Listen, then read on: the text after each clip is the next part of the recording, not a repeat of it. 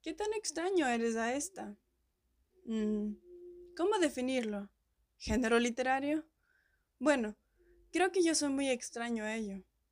¿Nos conformamos con que el romance sea solo para la literatura? Estamos seguros de que eso te da ideas. Quizás deberíamos verlo de otras formas por ahora. Pregúntate, ¿eres alguien muy afectuoso en relaciones con otros? ¿O eres prácticamente un bloque de hielo que simplemente no le gustan esas tonterías y ve las cosas realistamente? Estos son dos polos opuestos. Razón o sentimiento, libertad o orden. ¿En algún punto podrían llevarse de la mano? Bueno, en caso de que no tuviste muchas respuestas, ¿por qué no vienes con nosotros y descubrir esas incógnitas? Tal vez llegues a conocerte mejor. Bienvenido a este noveno episodio. Nos hacemos llamar eclipses estelares y para nosotros el 9 es sabiduría y la perfección. ¿Qué trataremos hoy? Entre tus ideas durante las primeras palabras de este episodio, seguramente se te habrá pasado la palabra romanticismo. Bueno, conozcámoslo ahora como movimiento artístico y leamos juntos sus extensiones a formas de expresión.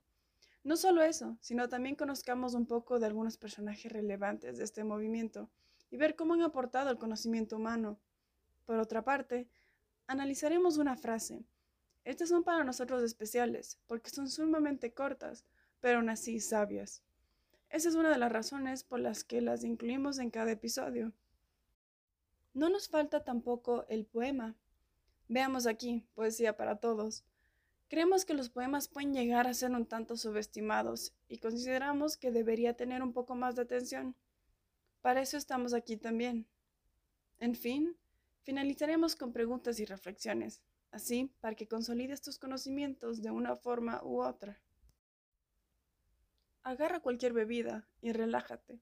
Si notas algún músculo tenso por allí, relájate que muchas veces no es para nada beneficioso. Acomódate y a partir de ahora es tu tiempo.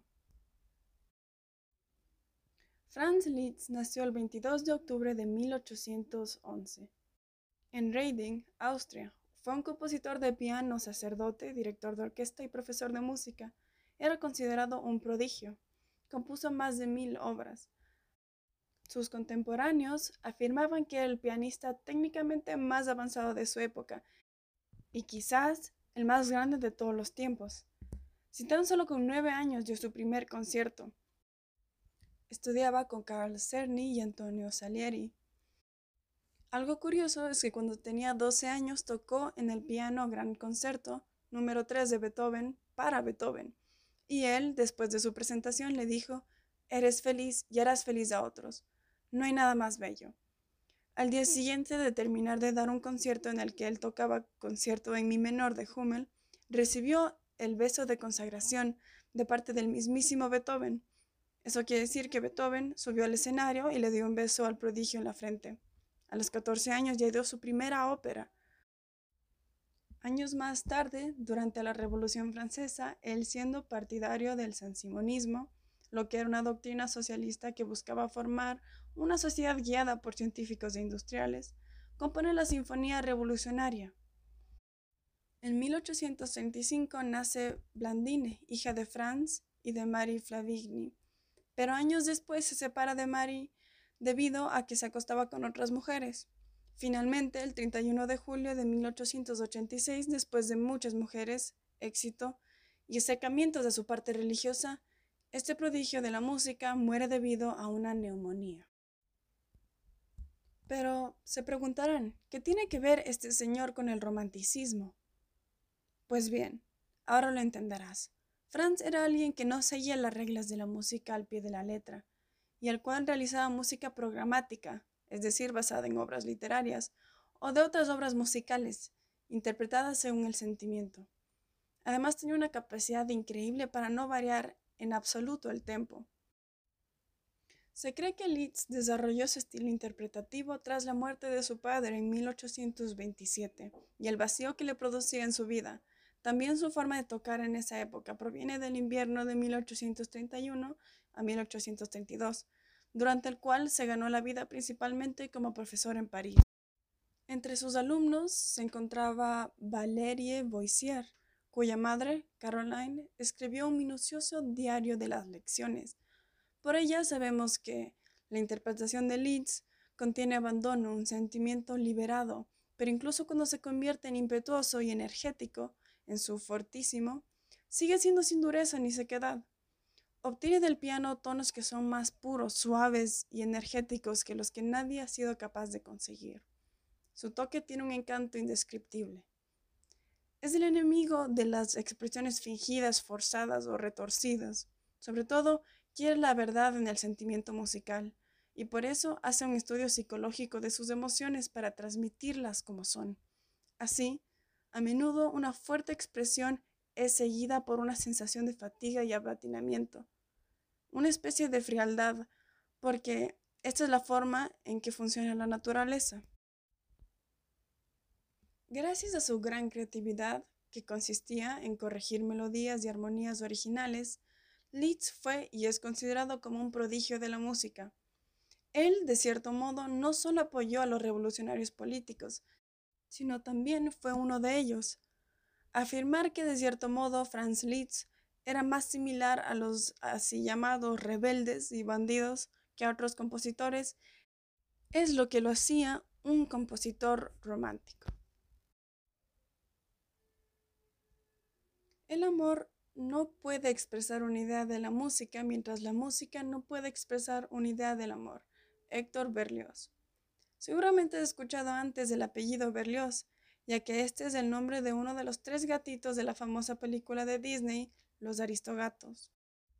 Berlioz, el gatito, fue llamado en referencia a Héctor Berlioz, compositor francés y una de las figuras destacadas del romanticismo. Este artista es conocido por crear la sinfonía fantástica e impulsar la música programática, que es música que tiene por objetivo evocar ideas e imágenes en la mente del oyente, representando musicalmente una escena, imagen o estado anímico. En su música se refleja la importancia del timbre orquestal y la inspiración literaria, como es en su composición Romeo y Julieta. Volviendo a la frase de Berlioz, podemos darnos cuenta que el carácter de este compositor es igual que al de su movimiento, romántico. Para él, la música y el amor tienen que ir de la mano, como sal y la pimienta. Ambos se complementan. Creemos que tener presente esta frase es muy necesario, ya que nos enseña algo muy simple pero hermoso.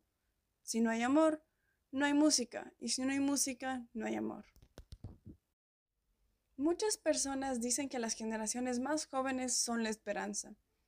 Es difícil aceptar eso si perteneces a esta generación, porque te das cuenta de que los adultos se equivocaron y tú eres uno de los que soportan esa presión de corregir sus errores, específicamente la catástrofe que uno se puede dar cuenta hoy en día en cualquier lado. Bueno, el poema no es directamente sobre la catástrofe, pero sin duda alguna enfoca la esperanza.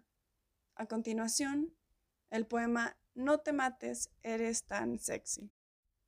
Salta de un puente, pero cae en agua, porfis. Pégate un tiro, pero que la bala pase por un lado, blocks. Cuélgate de un árbol, pero que la rama se rompa, please. Córtate las venas, pero poquito nomás, porfa. ¿Ya? ¿Tú qué dices? ¿Crees que es mejor pensar en nosotros somos la esperanza más que ustedes son la esperanza?